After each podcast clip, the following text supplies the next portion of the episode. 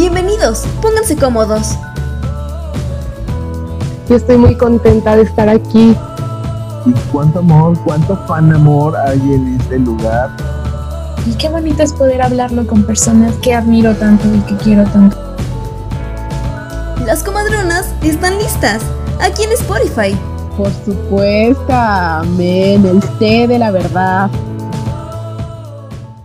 Muy buenas noches a todos. Qué gusto volvernos a encontrar. ¿Qué dijeron? Ya se acabó el evento de 2020. No, no se acabó el evento de nada, porque aquí seguimos y esta es una sorpresa para todos, para quienes nos siguieron durante tanto tiempo. Hoy vamos a tener un episodio bastante personal, bastante bonito bastante kawaii, dirían por ahí, en el idioma del K-pop, mi Samantha. Y pues tenemos unas invitadas que, ¿qué les puedo yo decir? Qué gusto, qué honor, qué bendición siempre tenerlas aquí. Me siento bien feliz cada que están aquí y no puedo ni hablar porque estoy muy, muy feliz, emocionado y de, no sé qué hacer. Ya casi. Buenas noches, gracias por invitarme. Que por tercera vez, segunda vez, no me acuerdo, ya ni me acuerdo. Pero muchas gracias. Buenas noches, estoy muy emocionada y muy contenta de estar otra vez aquí y agradecida de que pues siempre Emma nos toma en cuenta aquí. Y también nos acompaña la Misa Manta, una institución, alguien que para mí es mi mentora, mi inspiración. Mis buenas noches. buenas noches. Pues muchas gracias por invitarme. Esta es la segunda vez que estoy aquí ya después de haber pasado la ella misma durante todo el año, ya eh, bien merecido fue este podcast, ¿no? No, mis, qué honor, qué bendición tenerla a usted aquí, siempre es luz.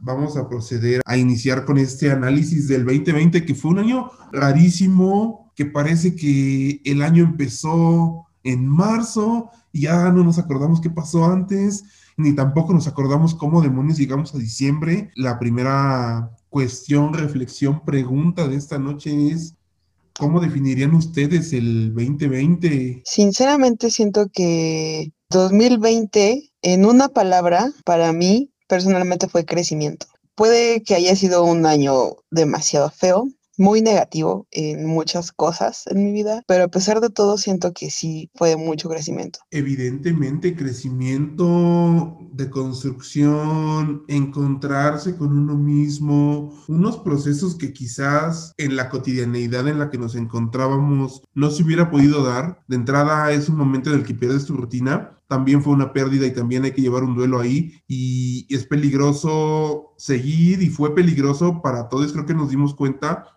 porque llegó un momento en el que cuando nos empezamos a agapar, ya fue el colapso, la clara indicación de que estamos, pero si para el carajo todo mundo. Pues yo tengo tres palabras, es aprendizaje, cosas tanto personales como de la vida, eh, también fortaleza, todos estos retos que se nos presentaron, el más fuerte que yo creo que es de las clases en línea, pues de un momento a otro ya no ver a tus amigos. Fue la oportunidad de, como bien lo mencionas, conocer aspectos que quizás jamás hubiéramos indagado en otro momento. Más allá de lo que pasó y que no estuvo en nuestras manos, también hay que decirlo porque muchas personas se siguen culpando por lo que pasó. Híjole, híjole. Bueno, a ver, si tuviera que usar solamente una palabra, diría que mm, fue un reto. El 2020 fue la gatada, ¿eh? No, no, no, yo de verdad que no me la creo un caos total, o sea, de verdad que me impresiona cómo la gente puede salir de ello, porque es bien difícil y, pues qué bueno que, que,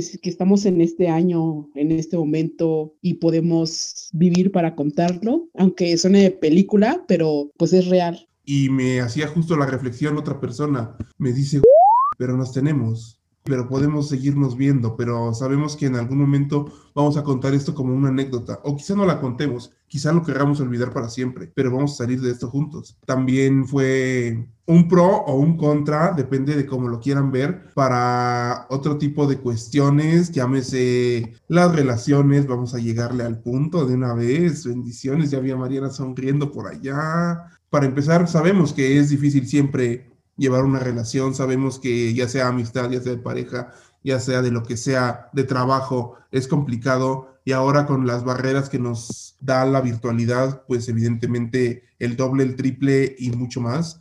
La neta, este año, aparte del COVID, como tú ya bien dijiste, murieron muchas parejas, o sea, de que de verdad no aguantaron la distancia de tanto tiempo de cuarentena, etcétera, y otras la pasaron pues juntitos. Pero pues sí, en mi caso, pues nació una relación muy bonita hasta el momento. A pesar de que fue, como ya había dicho, un año bastante eh, ansioso, otras cosas nuevas salieron, ¿sabes? Conocimos una nueva manera de hacer las cosas, digo en general, y si lo pasamos a, a la cuestión de mantener una relación, ya lo dije, del tipo que sea. Tener una relación a distancia, la verdad es que es muy difícil, es actualizarse siempre, hacer actividades diferentes, en este caso, no sé, en Zoom o en WhatsApp. Este año de confinamiento, la verdad es que sí fue un poco difícil, apoyando el comercio local, ¿no? Compren, compren. Bendiciones, no, bueno, ahí también una campaña. Ay, no voy a hablar de eso porque luego me censuran a veces nos cuentan que el amor es cosa de dos y como bien lo dijo Sam, creo que también tiene que ver con encontrarte a ti, con volverte a encontrar a ti, con saber hacia dónde quieres ir. Para quienes no lograron pasar esta prueba del COVID-19 amorosamente, ya vendrán más, más personas, más tiempo. Ah, es complicado, es complicado, pero bendiciones. Hay un tema ahí curioso. Sé que las personas que están aquí lo sintieron y es que el confinamiento sí tumbó muchos eventos. El confinamiento sí nos tiró los planes. Yo ya lo he comentado a mí de aquí a dos años y no puedo decir de las demás personas. ¿eh?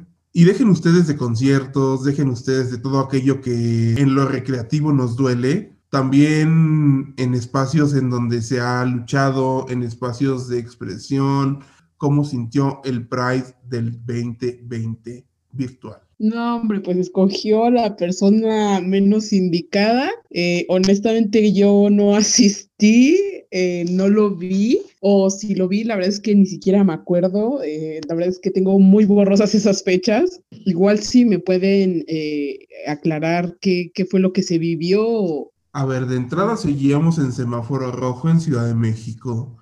Entonces, pues no se convocó como tal a tomar Paseo de la Reforma, pero dijo que se iban a hacer una serie de actividades virtuales. Luego entonces escogieron a íconos de la comunidad, las tías Pepe y Teo estuvieron por ahí, Varia Chismosa por ahí de Escándala también estuvo ahí. Entonces, todo fue desde una virtualidad, todo fue una transmisión que le echaron muchas ganas, que muchas gracias y que estuvo muy bien hecho, sí, pero que no sé, no sé, ese sentimiento de, ah, pudo haber sido distinto, evidentemente, si algo hay que aplaudir es la compostura que demostramos al realmente acudir a la actividad virtual y no exponernos, amigues, porque finalmente pues no hay nada más preciado en ese momento que la salud y pues el habernos guardado ese festejo, esa celebración, ese soltar los colores del arco iris para después estuvo muy bien. Qué bueno que lo hicieron, eh, obviamente, en línea, eh, fue diferente y fue una dinámica diferente, pero mm, precisamente como no llamó mi atención, pues no lo sintonicé, entonces... Yo sí, la verdad es que entré al streaming del Pride, sí lo vi un rato y todo, pero mm, como dicen, no, no es lo mismo, o sea... Y dejen ustedes el festejo, los colores, los globos, simplemente el recordar que ese acto de tomar una calle es un acto político estamos recordando personas que dieron su vida para que tengamos las pocas libertades que tenemos ahorita, ¿no? Mm, es delicado, es complejo, evidentemente sabemos que hay muchas personas que pues no han sobrevivido a esta pandemia. Les agradecemos mucho también a las personas que lo hicieron en servicio, que lo hicieron en la primera línea de combate a esta enfermedad. El COVID, el bendito COVID-19, nos anunciaron los chinos justamente hace como un año, un mes, que había un virus que no podían controlar, que estaba creciendo rápidamente en contagios y el resto del mundo decidió ignorarlo. Esto terminó en una catástrofe que ni las películas de zombies. Destructor en todo sentido.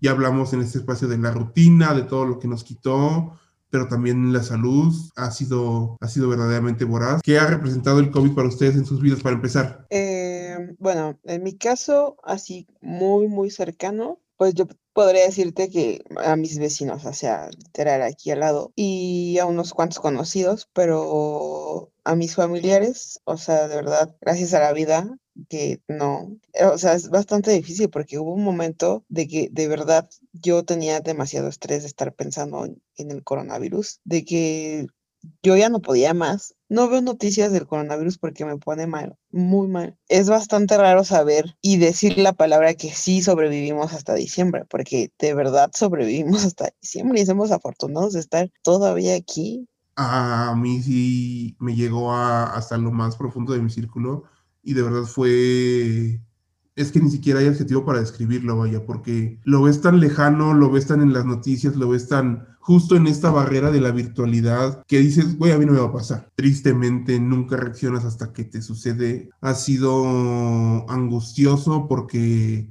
no solo fue en mi círculo familiar, también fue en mi círculo de amigos. Como dice Azul, o sea, es que no sabías ni qué hacer, no sabías ni qué decir, no hay palabra correcta, no hay cosa que tú sientas que puedas decir sin que llegue a ofender a la otra persona o sin que lo llegue a hacer sentir más mal o culpable de haberse contagiado o mil cosas. Muy raro fue todo esto, no, no entiendo aún cómo describirlo todavía. Incluso me, me tocó vivir un, un nada grato trámite burocrático para un cuerpo de un país que no era México.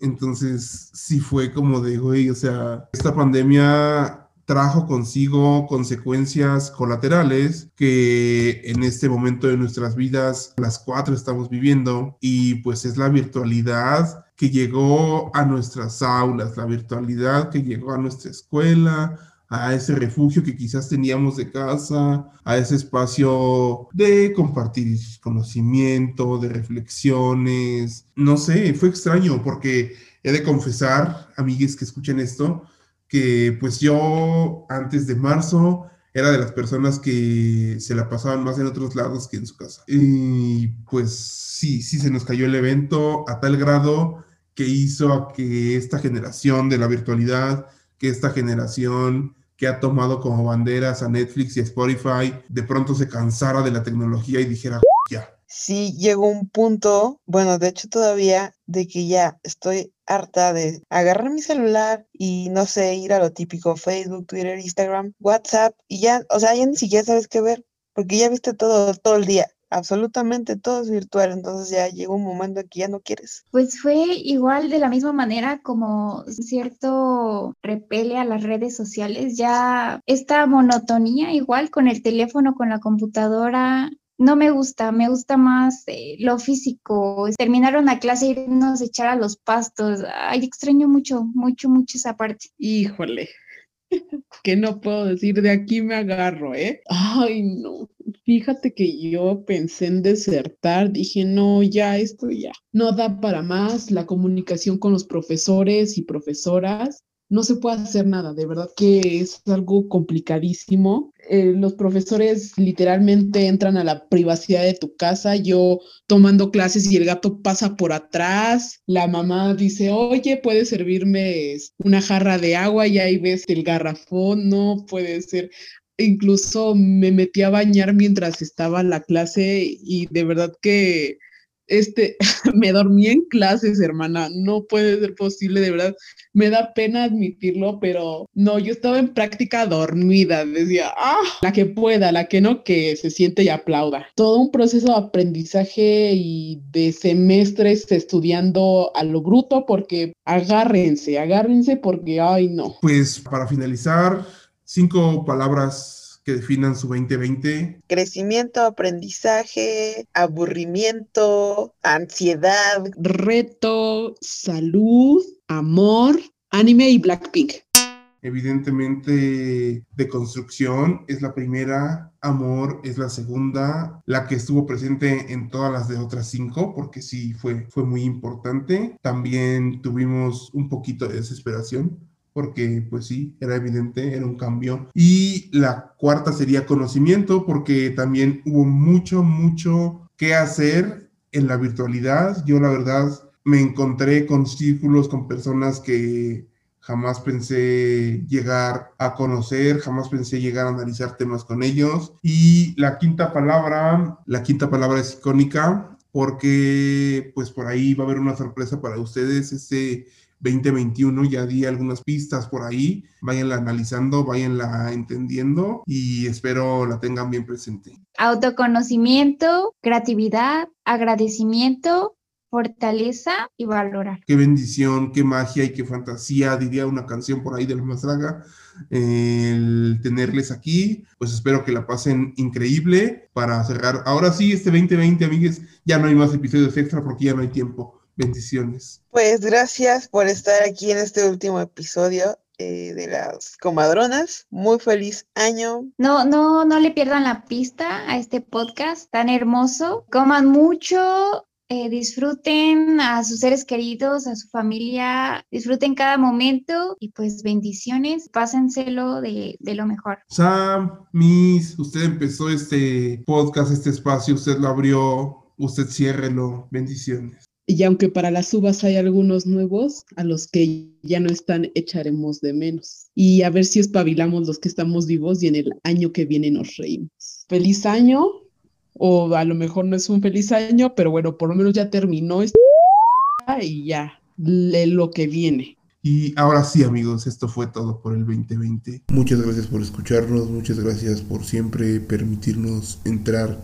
en su espacio. Gracias a todas las personas que estuvieron aquí de invitados que me ayudaron a formar este proyecto. Nos escuchamos en el 2021. Cuídense, pásenla increíble. Un agradecimiento especial para Karime Jaramillo, tú que fuiste mi fuerza, que fuiste mi luz. Gracias por todo. Comadronas fuera en 3, 2, 1.